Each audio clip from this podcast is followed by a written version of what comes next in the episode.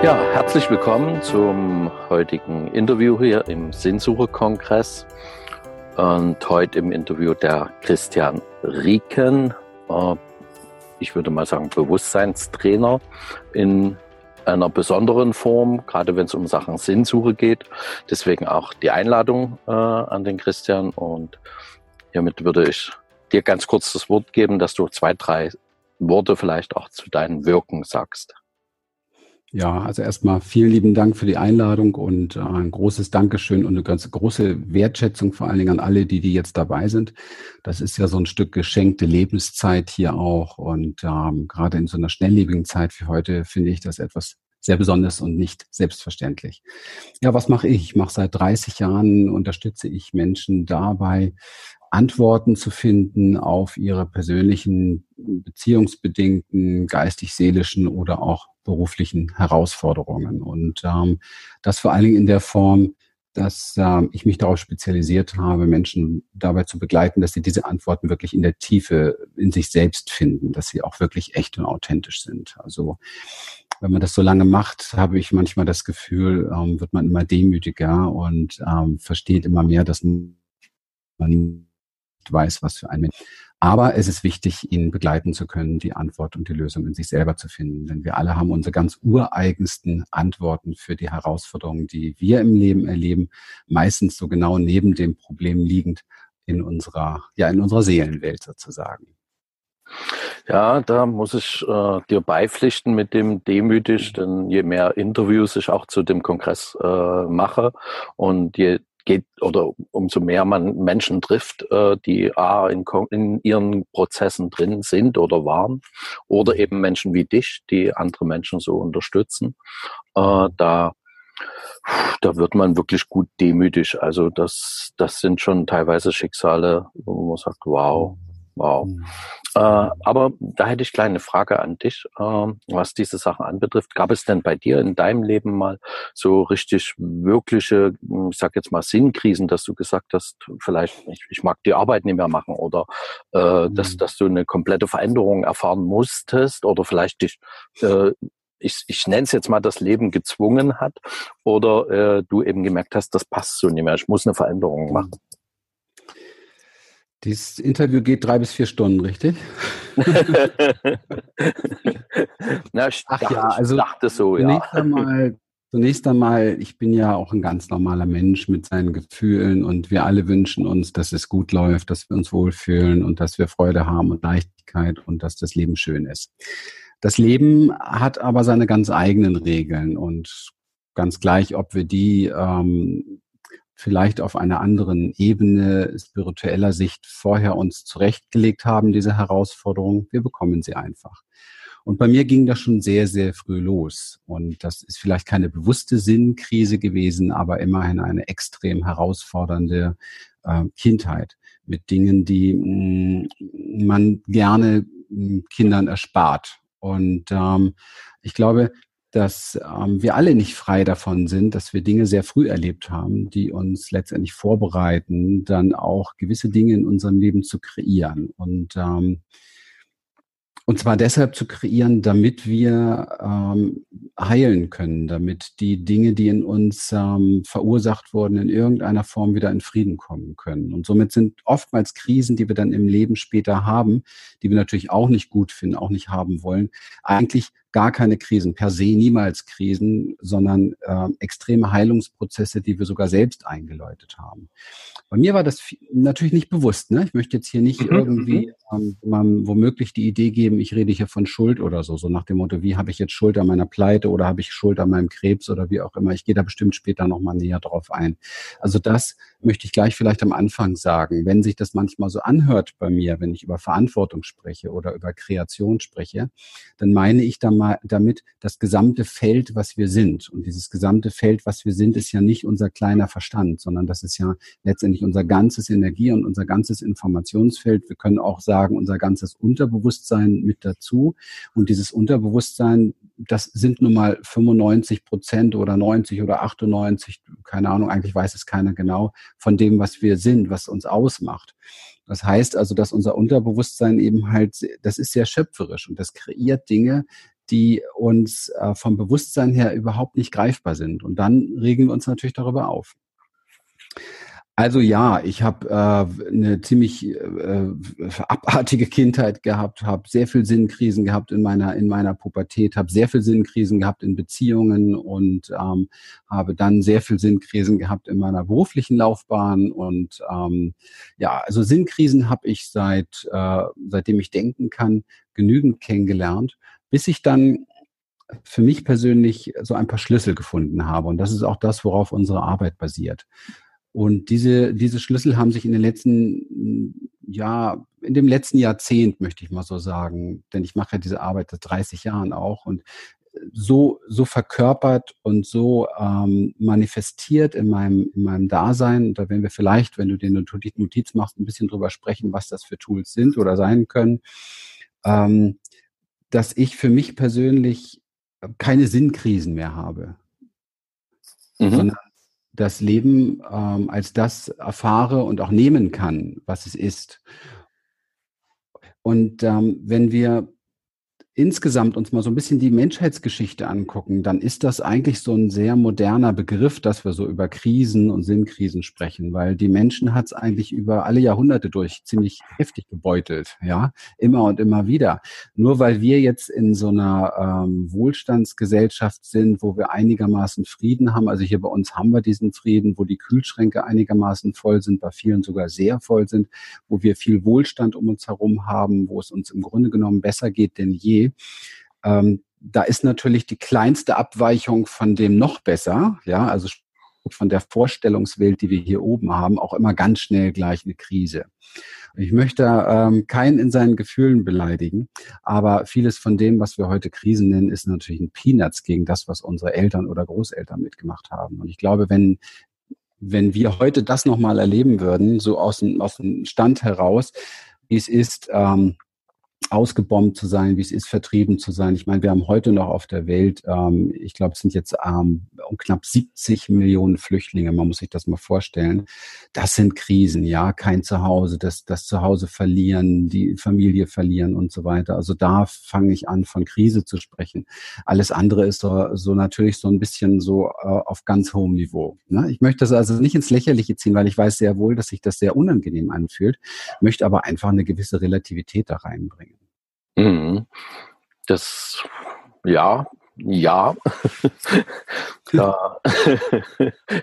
das holt mich gerade auch ab an der Stelle, äh, wo ich schon auch glaube, dass wir äh, in gewisser Art und Weise auch unsere Krisen so auf der einen Seite, ja, wie du schon sagst, selbst kreieren und äh, auf der anderen Seite natürlich das durchaus auch ein bisschen ein Maß an Luxus ist, ne? über darüber nachzudenken, warum bin ich hier, mhm. äh, wer, wer bin ich überhaupt und ich glaube, Osho hatte das mal gesagt, äh, dass das schon Luxus ist. Und solange ich jeden Tag mit Überlebenskämpfen zu tun habe, äh, könnte ich mir schon auch wirklich sehr gut vorstellen, dass man sich die Frage nicht so schnell stellt.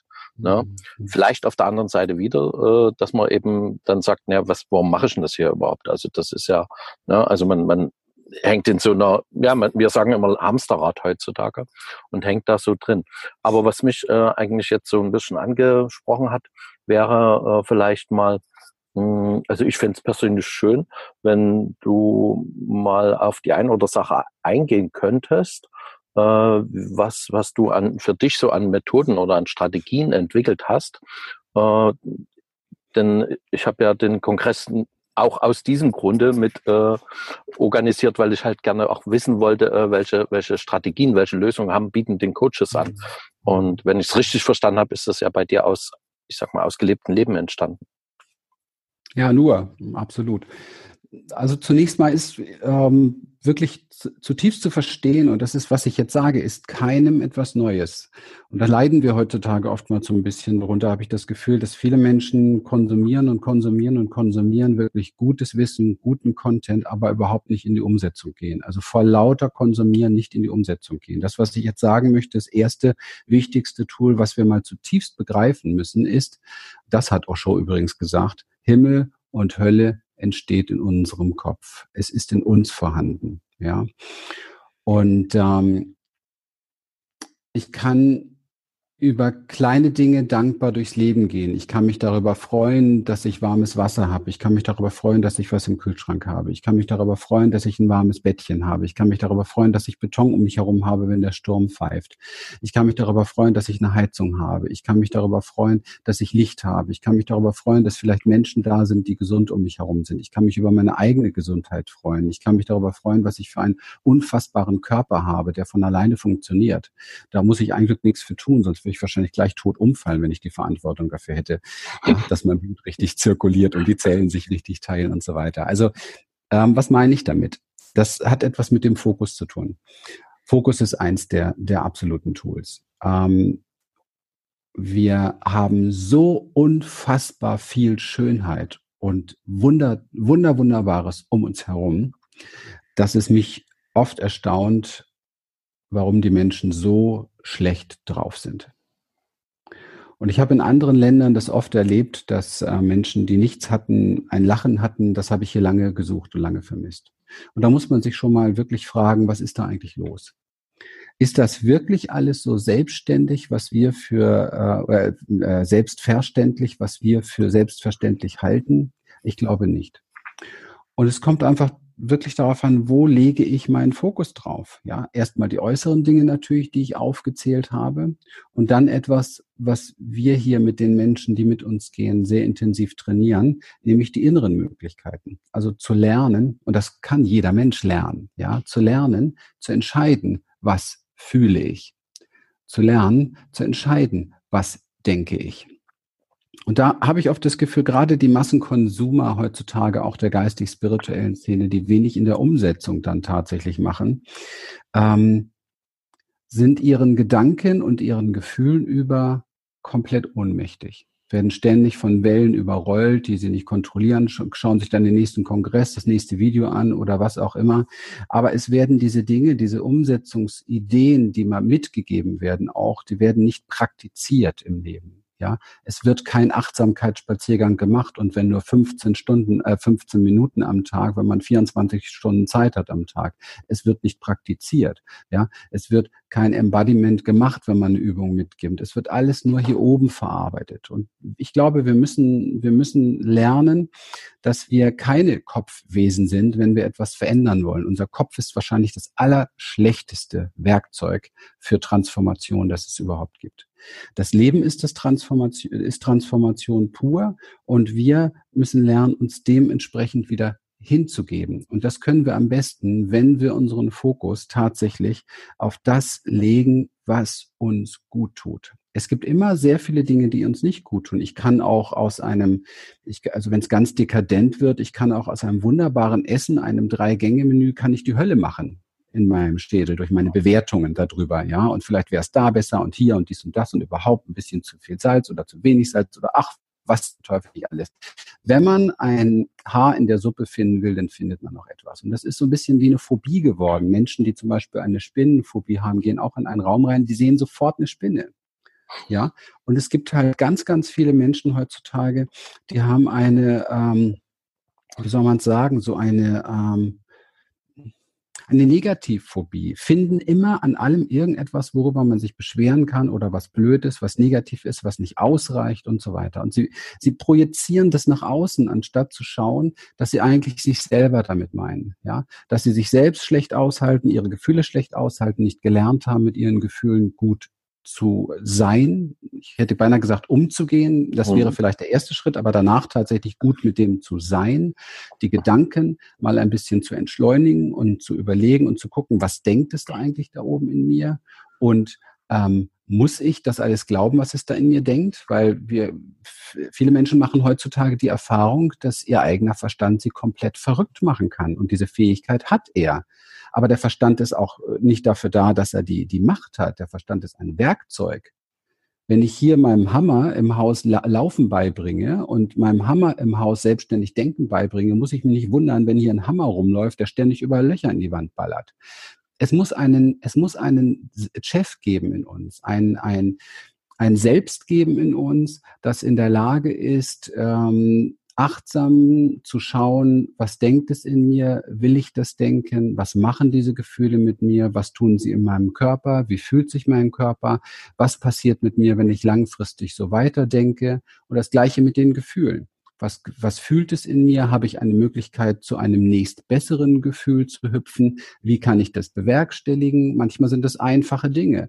Leg, leg, wenn du ein Problem gerade hier oben kreiselst, leg deinen Fokus auf eine wunderschöne Blume und erforsche sie. Erforsche diese Blumenblüte nur 40 Sekunden und deine gesamte innere Welt hat sich verändert. Ja, aber solange der Verstand noch so groß ist und in dem Moment sagt, was ist das denn für eine bescheuerte Übung? 40 Sekunden den, die Blume erforschen, das ist ja totaler Blödsinn. Was für Weichei ja. Naja, dann bleibt man halt beschissen drauf, auf gut Deutsch gesagt, ja, und kriegt langsam, langsam immer mehr psychische Probleme, geistig-seelische Probleme und dann auch körperliche Probleme. Und das ist das, was man zu Millionen da draußen beobachten kann.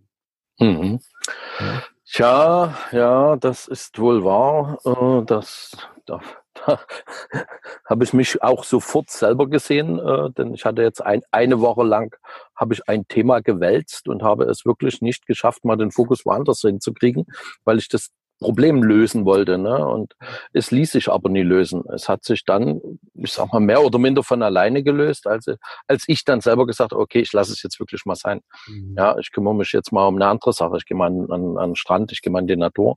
Und mhm. äh, dann kam die Erlösung, sage ich jetzt mal so, aber ohne dass ich die mit dem Verstand habe unbedingt herbeiführen wollen.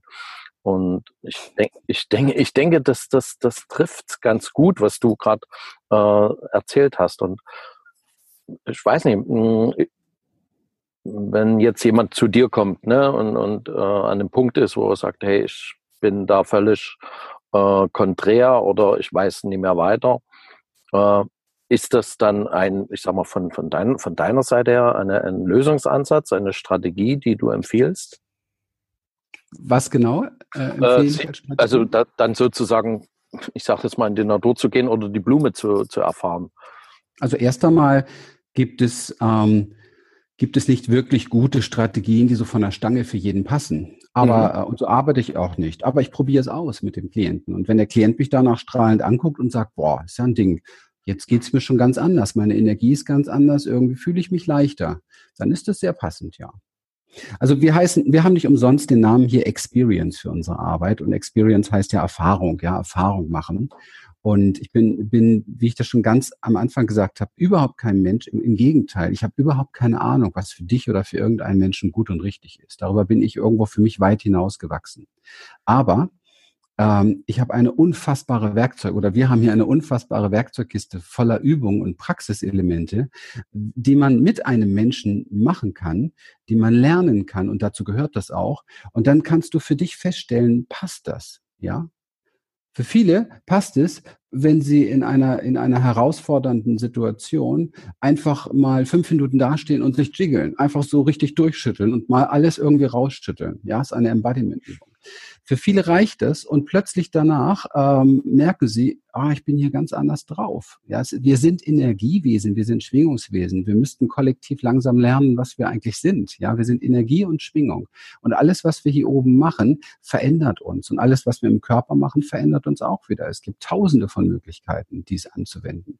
Und ähm, das empfehle ich jedem mal, weil sowas klappt oftmals ganz gut. Jeder hat ja so verschiedene Eingangskanäle. Bei mir sind es, ich mag Blumen total gerne. Bei mir sind es Blüten, Lichter, Farben. Ja, das hilft mir enorm. Für andere sind es Töne. Das heißt also, wenn, wenn tatsächlich hier oben Karussell losgeht, Problemkarussell losgeht, unbedingt mal ähm, eine schöne CD rein oder Spotify. Das sind drei, vier Minuten beispielsweise einfach ein, ein, ein Lied hören, was einen berührt, im Herzen berührt. Dann mhm. bin ich in der Lage, und darum geht's jetzt, dann bin ich in der Lage, andersherum, diese Übungen öffnen das Herz. Und ich bin dann in der Lage, die sogenannte Problematik, da würde ich gern gleich noch drauf eingehen, in mein Herz zu nehmen und mich von dem, was ist, denn darum geht's eigentlich, wieder berühren zu lassen. Und in dem Moment, wo ich mich von dem, was ist, tatsächlich berühren lasse, entsteht Heilung. Solange ich im Widerstand bin, also mit einem verschlossenen Herzen, ja, und das ist immer, wenn ich nur im Kopf bin, und zwar immer, kann ich keine, keine Heilung erfahren. Es geht nicht um eine Lösung, es geht um Heilung. Wir haben überhaupt keine Ahnung von den Lösungen. Und es gibt und das liegt schon daran, weil es eigentlich kein Problem gibt. Warum gibt es kein Problem? Jetzt werden wahrscheinlich viele denken, spinnt der total. Ja, wieso gibt es kein Problem? Ich habe einen Haufen Probleme. Ich habe ihm gleich eine Keule über den Kopf. Ja. Ähm, deswegen möchte ich es ein bisschen, möchte ich es ein bisschen relativieren, was ich damit meine oder ein bisschen erklären. Es gibt nur Situationen und Umstände, mehr nicht.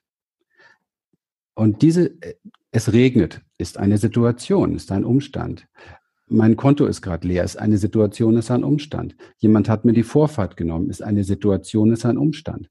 Ähm, ich habe ein Magengeschwür, ist eine Situation, ist ein Umstand. Das ist kein Problem, das ist ein Umstand. Wer macht es jetzt zu einem Problem? Immer nur eine Bewertung. Das heißt, in dem Moment, wo ein, ein, eine, ein Bewusstsein einer bestimmten Qualität ja, ich sage hier nicht, hört auf, was zu bewerten, weil es geht gar nicht, ist unmöglich. Wir haben einen Verstand, der bewertet immer. Deswegen sage ich, in dem Moment, wo ein Bewusstsein einer bestimmten Qualität, und zwar einer sehr unreifen Qualität, auf einen Umstand trifft, ähm, und diesem Umstand die, ähm, diesem Umstand gegenüber die Antwort gibt, gefällt mir nicht, ist nicht gut für mich, ist doof, fühlt sich blöd an oder wie auch immer. Jetzt habe ich ein Problem. Mhm. Ja? Und mein Herz verschließt sich für diesen Umstand. Es kann auch keine Heilung geschehen. Deswegen erfährt auch, erfahren auch Millionen Menschen, die gerne eine Sache verändert haben wollen, keine Veränderung, weil sie kein offenes Herz haben, weil sie im Widerstand festhängen. Und die, das ist eins der ersten wichtigsten Tools, das, was ich jetzt sage, und das weiß ich, das ist starker Tobak für einige, die gerade glauben, sie haben echte Probleme.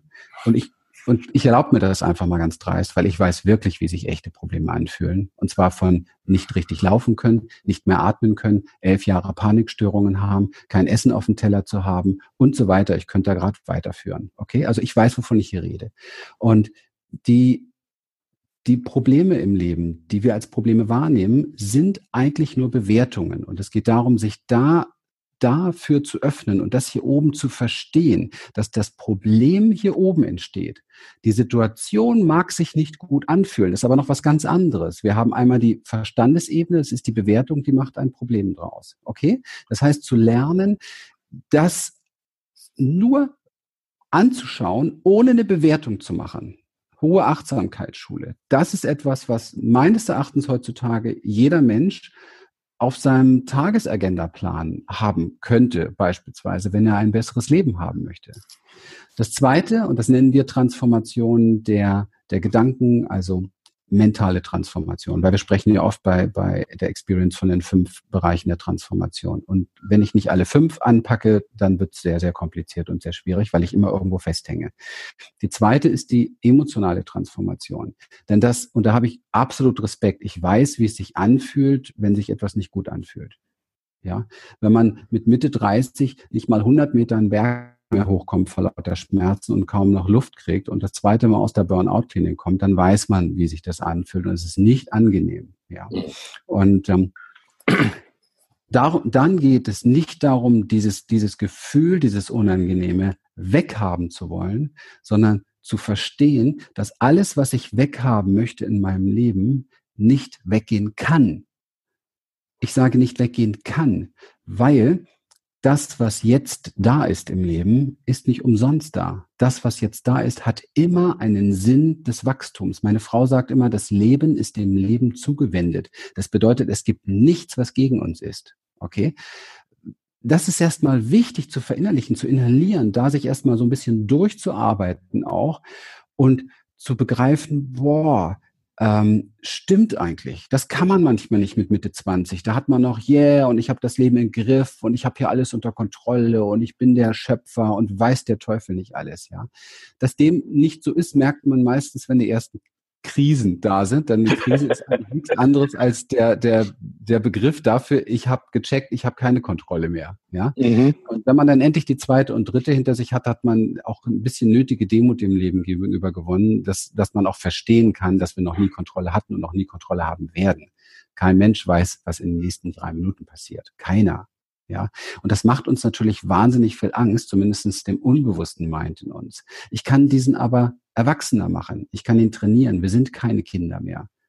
Das heißt, ich kann mir bewusst machen, dass ich mehr bin als dieses Gefühl, was ich jetzt fühle. Ich kann zum Beispiel, wenn ich ein unangenehmes Gefühl habe durch eine, nehmen wir mal ein ganz konkretes Beispiel, mir hat jemand die Vorfahrt genommen oder so etwas oder nehmen wir für die, für die Dame noch ein konkretes Beispiel, der Absatz ist gerade abgebrochen, ja, das ist ein Drama, ja, wenn, wenn ich auf der Straße unterwegs bin und ich bin womöglich auch noch ein bisschen eitel und mir bricht der Absatz ab oder ist nicht schön, ja. Oder nehmen wir vielleicht was, was auch sehr, sehr gut greifbar ist, ähm, mein Mann oder meine Frau hat mich gerade betrogen oder wie auch immer. Das ist extrem und das tut weh, okay? Was auch immer von diesen drei Dingen unterschiedlich. es tut weh. Und jetzt geht es darum, etwas zu tun, was wir meistens so noch niemals gelernt haben. Und ich sage auch jetzt warum, weil es alle falsch machen und keiner richtig beigebracht bekommen hat. Wir fangen an, vor diesem Gefühl zu flüchten. Und die erste Flucht, die wir gelernt haben, ist die Flucht als kleine Kinder haben wir die gelernt, weil wir hatten keine anderen Vorbilder das ist die Flucht in den Kopf. Das heißt, wir fangen an zu analysieren. Wir fangen an zu denken. Wir flüchten aus dem reinen Gefühl der Wahrnehmung, obwohl das die Lösung wäre, flüchten wir heraus, gehen in den Kopf und kreieren Stories, Geschichten, Probleme, ja. Und wenn ich dann ein Problem habe, dann spüre ich wenigstens dieses Gefühl nicht mehr, habe ich halt ein scheiß Problem im Leben, ja, und besuche dann die nächsten 20 Jahre Seminare. Ähm, eigentlich eigentlich bräuchte ich nur wieder zurückgehen und zu lernen, wieder zu fühlen. Denn ein Gefühl ist etwas Flüssiges, wie alles übrigens. Wir sind Energiewesen. Das heißt, es passiert etwas, ich nehme dieses, diese, dieses Gefühl wahr in mir und wenn ich mich jetzt diesem Gefühl öffne und es in Fluss lasse in mir und mich dem hingebe, einen Moment, wo wir ja panische Angst vor haben, es könnte uns ja umbringen, tut's aber übrigens nicht. Wenn wir das lernen wieder, und das nennen wir emotionale Transformation, mit unserem Atem unser Gefühl zu berühren, atmen, fühlen, eine innere Zustimmung entwickeln, dann werden wir uns wundern, wie schnell diese Gefühle weiterfließen. Mhm. Ich bin betrogen worden. Da kann ich fünf Jahre ein Riesendrama draus machen. Das Gefühl an sich wäre in wenigen Minuten durchgeflossen. Wenn ich keine Story dazu mache, ja, wenn ich keine Opferstory kreiere, wenn ich keine Du bist Schuld-Story kreiere, wenn ich alle Gedanken weglasse, sondern einfach nur in dem bleibe, was wir eigentlich natürlich sind, nämlich pure Wahrnehmung im Bewusstsein, wenn ich einfach wahrnehme, was da ist, diese Wahrnehmung in mir fühle, es zu mir nehme, dann kann es transformiert werden. Ich habe von meinem Lehrer Pitar eines der wichtigsten Elemente meines Lebens gelernt. Transformation, ja. Du kannst nur Dinge Transformation, die du zu, äh, transformieren, die du zu dir nimmst, die du also annimmst. Und mit annehmen meine ich zweierlei Dinge. Erstens das Annehmen der Situation, dass es da ist, mit der Wirkung, die es in mir macht und die demütige Annahme, dass es einen größeren und höheren Sinn hat. Und wenn ich so durchs Leben gehe, ich weiß, das hört sich anspruchsvoll an, das kann man aber alles lernen. Wir haben den anderen Schrott, der nicht funktioniert, ja auch gelernt. Ja. ist auch gelernt, nichts anderes. Ja, natürlich, natürlich. Ja, ja. Auch nur, wir sind nur konditionierte Wesen, das muss man begreifen. Hätten wir was anderes von klein auf an beigebracht bekommen, würden wir heute etwas anderes tun. Ja, mhm. deswegen wir beschuldigen uns oftmals für unsere Unzulässigkeit, aber es ist eigentlich nichts anderes als eine Konditionierung. Wir können das auch wieder ändern. Wir haben eine absolut riesige Macht, uns zu verändern neuronal unser Gehirn zu verändern mit solchen Elementen. Das ist das, worauf wir hier spezialisiert sind. Das, das ist einfach ein Steckenpferd von mir, weil wenn man so lange so im Leid hängt, dann hat das ja auch seinen Grund. Ja, also es ist ja nicht so, dass ich besonders ähm, wie soll ich sagen, oder sagen wir es andersrum. Ich habe schon manchmal das Gefühl, dass ich ganz schön schwer vom Begriff war und lang gebraucht habe. Der Vorteil daran ist aber, der Vorteil ist daran, dass ich es länger erforscht habe und dadurch eine tiefere Praxis habe. Das hat alles immer, alles hat immer zwei Medaillen und daran sieht man, diese Medaillen sind eigentlich nur Bewertungen. Im Grunde genommen ist es nur so, wie es ist und ich kann es alles anschauen und ich kann es an mich heranlassen, ich kann mein Herz dafür öffnen, ich kann fühlen. Ja, dann bin ich traurig. Ja, dann bin ich ängstlich. Ja, dann sitze ich ein bisschen da und fühle mich leer und ohnmächtig. Ja, aber das Tolle ist, es geht wieder vorbei. Und ja. zwar relativ schnell. Ganz kurz, um das abzuschließen. Ja, sehr gerne. Das ist jetzt tricky. Wenn du aber das, was ich jetzt gesagt habe, als Methode verwenden willst, um die Dinge doch vielleicht so hintenrum schneller wegzukriegen, wird es nicht funktionieren. Das basiert ja auf Ehrlichkeit und auf, auf einer Herzensöffnung sich selbst gegenüber. Self-Compassion, Selbstmitgefühl, dann ist es gut. Und die, die, die Haltung, die wir dazu entwickeln dürfen, habe ich für mich lernen dürfen, ist eine sehr absichtslose Haltung. ähm, ich sage oft in den Seminaren, äh, unsere Seminare könnten auch heißen, ähm, lerne folgendes, Doppelpunkt, ähm, komme, was wolle und wolle, was komme. komme, was wolle, steht für das Leben an sich. Denn es mhm. kommt wirklich, was das Leben will, nicht was du willst. Seit wann kommt denn was du willst? Ist ja lächerlich. Ja, es kommt, was das Leben will. Und wenn ich gut durchkommen möchte und dieses Leben meistern möchte, dann muss ich eigentlich nur noch lernen, wolle, was komme. Das heißt, das Ja zu dem, was ist. Und das ist für mich übrigens das Synonym für Liebe. Okay, jetzt könnte ich ja, jetzt könnte ich ja fast sagen, das war das Interview, aber ich habe da noch ein paar Fragen. das, äh, ihr habt ja sehr, sehr interessiert zugehört. Also du hast ja gemerkt, dass ich jetzt auch so sehr spannend, sehr spannend, sehr, sehr interessant äh, und plausibel, nachvollziehbar, so dass man das auch für sich äh, durchaus, ich sag mal, auch jetzt beginnen kann oder könnte schon umzusetzen. Auch ein Ziel von mir, äh, dass eben die Zuschauer auch Sa Sachen mitnehmen können schon, dass sie also schon anfangen können, okay, sich jetzt, ich sag mal, eine halbe Stunde später die Blume zu nehmen und mal zu erforschen, was ist denn da wirklich, was der Christian hier gesagt hat. Äh, worauf ich aber hinaus will, ist eine andere Frage. Äh, wir haben ja heut, äh, heutzutage kommt immer wieder äh, so das Thema find, finde deine Berufung und tu, was du liebst. Ja. Und ich habe gerade fast so ein bisschen den Eindruck, äh, dass du vielleicht sogar in die Richtung gehen würdest, äh, den Leuten zu sagen, lasst euch nie verrückt machen, sondern lasst einfach gucken, was da kommt. Ne? Weil ich merke das manchmal, da ist ja eine ja, man könnte sagen, fast eine regelrechte Bewegung da, wo die Leute krampfhaft danach suchen, was sie, was ist jetzt die Berufung, was muss ich, und mir ging das ja selber genauso, ne? Ich habe ja da auch lange gesucht, äh, bis ich dann irgendwann fündig wurde. Mein, mhm. wer sucht, der findet, okay, äh, das mhm. passt schon irgendwo, aber der, der Kampf, der Krampf so in der Zeit, wenn ich zurückdenke, also das war nicht schön, das zu finden. Ne? Da, da bewegt man schon einige Sachen, wo man vielleicht sonst nie bewegen würde. Aber weiß nicht, wie, wie siehst du das? Ich glaube, es tut uns allen gut, wenn wir so ein Stück von der Peripherie der reinen Sinneswahrnehmung zurückweichen in die Dinge, die uns tiefer berühren. Mit der Peripherie der Sinneswahrnehmung meine ich, ähm, mit Berufung meinen viele Leute das, was sich ähm, alles gut anfühlt für sie. Ja, es soll irgendwie schick sein, leicht sein, happy sein, äh, toll sein, viel Geld bringen, viel Anerkennung bringen und so weiter. Wir merken dabei oftmals nicht, dass es eigentlich gar nicht unsere tiefste Wahrheit ist, um die es da geht, sondern dass es die ungeheilten inneren Kinder sind, die danach schreien, die Anerkennung haben wollen, die glauben, mit viel Geld hat man viel Macht und so weiter und so weiter und so weiter.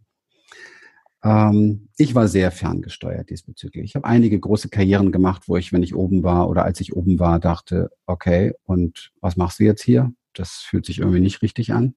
Hm. Und ähm, habe viele solche Sachen gemacht. Bin oft mit, wie ein D-Zug gegen die Wand geballert. Und es, ich habe für mich erkannt, es ging eigentlich im Endeffekt fast immer nur darum, dass ich einen Weg finde, wegzulaufen das Unangenehme zu fühlen, was ich früher gefühlt habe. Ich habe zum Beispiel als, als äh, junger Mensch, als, als Kind sehr viel Ohnmacht wohl wahrgenommen. Mhm. Und ähm, von daher ging es mir darum, in die Macht zu kommen. Ich war Speaker, ich stand vor Tausenden von Leuten auf der Bühne, Anerkennung, Macht, wow, was ich sage, geht in eure Ohren. Ja, so ungefähr. ich ähm, habe sehr, sehr, sehr jung sehr viel Geld verdient, habe auch wieder Geld verloren, aber habe sehr früh schon sehr viel Geld verdient. Also ich hatte mal so ein großes Thema mit meinem Vater, der sagte, ähm, reich werden die anderen und mach nicht immer so einen auf King Louis. Also was habe ich gemacht? Ähm, ganz, ganz früh in Vertrieben angefangen und ähm, etwas aufgebaut, habe mit 21 Jahren, das war damals echt viel, es war noch d D-Mark-Zeit. Mit 21 Jahren habe ich irgendwie 25.000 D-Mark im Monat verdient. Das entsprach ungefähr dem Jahreseinkommen von meinem Vater. Also ich komme nicht aus besonders reichen Verhältnissen. Ich bin in Berlin auf dem Hinterhof aufgewachsen und habe in den Mülltonnen gespielt. Und dann war das natürlich für mich hier die, ich war Supermann, ne? 25.000 Euro im Monat, mein Vater voll weggetoppt, du mit deinen Sprüchen und so weiter. Also das sind so Sachen, ja. Ähm, das sind Dinge, die oft Menschen bewegen ja, die uns bewegen. Und das spüren wir auch oft, wenn wir merken, dass wir so einen Antreiber in uns haben, so einen Funktionierer, so einen müssen sollen, so einen Aushalter in uns. Und das kennen die Menschen ganz gut, ja. Diesen, diesen gehetzten Antrieb, diese Unruhe, dieses Aushalten vor allen Dingen, dieses Funktionieren und Müssen. All das sind Dinge, die kommen aus unserem kleinen, inneren, kaputten, unheilen Kind heraus. Das hat mit der Wahrheit hinter der Peripherie, nämlich das, was unser Herz tatsächlich möchte, überhaupt nichts zu tun. Das heißt, der erste Weg tatsächlich, und das ist auch jetzt wirklich etwas, was ich der jungen Generation von heute gerne sagen möchte. Jetzt kommt mal hier der Opa raus. ja, der jungen Generation sagen möchte, glaubt nicht alles, was da in euch so tobt. Ja, sind, ähm, ich erlebe die meisten Menschen sehr ferngesteuert, ferngesteuert von ihren unheilen Elementen innen drin. Und das geht sehr gut in einer Welt, in der man sich im Außen austoben und verlieren kann. Aber es wird niemals, leider Gottes, zur, zur inneren Fülle, zur Erfüllung führen.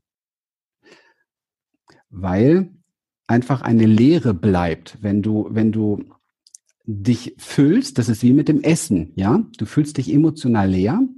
Ist ein großer Trend heutzutage, dass man immer mehr isst, ja? Man sieht es auch immer mehr. Und man, man füllt sich. Man füllt sich dann aber nicht mit dem, was einen erfüllen würde, sondern man füllt sich mit dem, was man im Kühlschrank hat, was man, was man trinken kann, was Süßes, was die Sinne anregt, was Geschmacksnerven anregt. Und man, man versucht sich zu befriedigen. Und es ist ein ganz großer Unterschied, ob ich Erfüllung suche oder ob ich Befriedigung suche. Befriedigung und viele verwechseln genau das, was sie mit Berufung und dieses Empower-mäßig und so weiter meinen. Damit meinen sie eigentlich alle ein allerhöchstes Maß an Befriedigung erfahren. Hm. Das ist sehr traurig, wenn wir das nur noch suchen, weil ähm, das ist drogenabhängig, das ist junkie-mäßig, ja. Das ist eigentlich ganz arm. Wenn wir ständig um Befriedigung, nach Befriedigung suchen, sind wir eigentlich relativ arm. Das ist unter unserer Würde, möchte ich mal so sagen. Erfüllung ist etwas ganz anderes. Und da geht es darum, tiefe, tiefere Dinge kennenzulernen, das, was hinter der Peripherie ist. Und ich sage jetzt auch, weil das äh, sonst äh, blöd wäre, ich sage jetzt auch, wie man da hinkommen kann, aber das geht jetzt hier nicht so, ne? Das muss man tatsächlich trainieren und umsetzen. Hinter die Peripherie gehen bedeutet, dass ich erst einmal die Gefühle, die hochkommen durch das Unbefriedigtsein dieser Junkie-Drogen-Gier, ja, dass ich das erlebe und erfahre und bejahe. Das ist so ein bisschen wie durch so eine Zone durchgehen, mhm. so eine Ebene durchgehen. Ja. Soll ich es mal als Bild erklären? Möchtest du ein Bild? Vielleicht ein Bild dazu? Mhm. Ja. Stell dich mal vor, man stellt sich mal vor so drei Kreise. Einen großen Kreis, in dem befindet sich wieder ein kleinerer Kreis und in der Mitte ist der Kern, okay? Mhm. Ich fange mit dem Kern an. Im Kern, mh, hm, da ist das, was unter jeglicher Peripherie ist, wonach wir uns alle sehnen, alle ausnahmslos. Verbundenheit, Liebe, innere Frieden beispielsweise. Stille. Einfach richtig bei sich sein, ankommen, angekommen bei sich. Das ist der Kern. Um diesen Kern herum ist der Mantel, der zweite Kreis sozusagen, ein Mantel und da sind unsere inneren Kinder, das innere Kind sozusagen zu Hause, unsere Gefühle, unsere Emotionen. Also alles, was da ähm, an Lebendigkeit auch ist in uns. Dazu gehört allerdings nicht nur Freude und Tanzen und Spaß und Leichtigkeit und, und innere Freiheit, sondern dazu gehört eben halt auch in diesem, in diesem Zweierkreis, dazu gehören auch die Gefühle von Angst, Schuld, Scham, Trauer, Wut und so weiter. Weil die gehören zu dem gleichen, ich nenne es jetzt mal einfach Kind in uns, ja, oder zu diesen gleichen Aspekten in uns. Ich will es nicht zu sehr personifizieren. Es ist einfach eins. Das bedeutet konkret, dass ich mich, dass ich nicht wählen kann. Also wenn ich fühlen möchte in meinem Leben, also wenn ich Freude und Leichtigkeit und so weiter erfahren möchte in meinem Leben, dann muss ich in der Lage sein, auch die anderen Dinge willkommen zu heißen in mir. Und da genau wird es schwierig für die meisten. Deswegen haben wir uns oftmals dazu entschieden, diesen Zweierkreis gar nicht besonders zu berühren. Ja, das wollen wir gar nicht haben. Wir wollen keine Angst spüren, wir wollen keine Trauer spüren, wir wollen auch nicht wütend sein. Hat man uns eh ausgeredet, ist nicht gut. Halten wir uns dann auch dran, brave Kinder, wie wir sind, bis 60. Ähm, und ähm, Und wir bleiben dann im äußeren Kreis. Das ist der Dreierkreis. Und in diesem Dreierkreis ist das Leben nach außen gerichtet, wo das fast alle Menschen leben. Das heißt, Unterhaltung, Entertainment, oberflächlicher, unbefriedigter Sex nach Konzept. Ähm, was ich hier nicht befriedigt kriege, suche ich mir woanders befriedigt. Viel Shopping, viel TV, viel, mm, ja, halt Unterhaltung, viel Arbeit, eine tolle Geschichte. Ja, Süchte passen da alle rein, weil nichts ist geiler als eine richtig schön ausgeprägte Sucht. Dann brauchst du dich wenigstens nur auf ein Gefühl konzentrieren, brauchst die anderen nicht wieder reinnehmen. Ich darf mir das erlauben, das zu sagen, weil ich das ganz gut kenne und so weiter und so weiter. Also das ist die Fluchtzone eigentlich, aber es ist die Lebenszone der meisten Menschen. Es ist das Lebensgebiet fast aller Menschen, die Fluchtzone. Alle sehnen sich nach dem Kern, aber das würde bedeuten, sich umzudrehen, nach innen zu gehen, zu erfahren, was da ist und das, was das Leben im Außen mir schenkt sozusagen, ganz gleich, wie es sich anfühlt, in Empfang zu nehmen. Und das bringt mich dann zum inneren Frieden. Das bringt mich zu Liebe. Ich meine mal ganz ehrlich, wo kann ich denn besser Liebe lernen als in einer Krise? Wo kann ich denn besser Mitgefühl lernen, als wenn es mir nicht gut geht? Mitgefühl für mich selber lernen, ja? Liebe zu mir selber, auch wenn ich Mistbock gemacht habe. Das sind die Elemente, wo wir tatsächlich wachsen können. In den äußeren Sachen mal hier, da ein Kurs, ein bisschen Business, ein bisschen hier und da und eine tolle Karriere machen, ja, ist nett. Aber unerfüllt. Ja, erinnert mich sehr gut an ein Gespräch mit einem anderen Interviewpartner, der gesagt hat, die, die Wende sollte an einer anderen Stelle stattfinden, nämlich von außen nach innen. Und das ist dann mal eine 180-Grad-Wende. Und dann passiert ja. auch wirklich was, weil dann mhm. erfährst du das, was auch dein Innerstes wirklich möchte. Wer nicht nach ja. innen geht leer aus. yep. Oh, sehr schön, sehr, sehr schön, Christian. Also beeindruckt mich sehr, sehr, sehr schönes Gespräch, sehr schönes Interview mit dir. Äh, wenn du abschließend noch ein, zwei Sätze äh, sagen möchtest zu dem, ich sag mal, was, was ihr an Produkt auch anbietet, äh, dann würde ich mich natürlich sehr freuen. Äh, Wenn es zwei, drei Stunden dauert, wie du am Anfang gesagt hast, dann kann ich es leider nicht zulassen. Aber du hast es ja schon, äh, ich sag mal, auch äh, zum, zum Teil schon angeschnitten, was, was da deine Arbeit ist, äh, was, was da mit den Klienten geschieht. Aber mh, hm, vielleicht noch mal so ein, ich sag mal, so ein kleines Schlusswort zum, zum Gesamten. Das wäre, wäre ja. sehr schön. Ja, ich möchte eine, ein, äh, eine Einladung aussprechen. Eine Einladung, ähm, an jeden, der jetzt hier da ist, und zwar eine Einladung auch an eure Lebendigkeit, an das Leben, das in euch ist.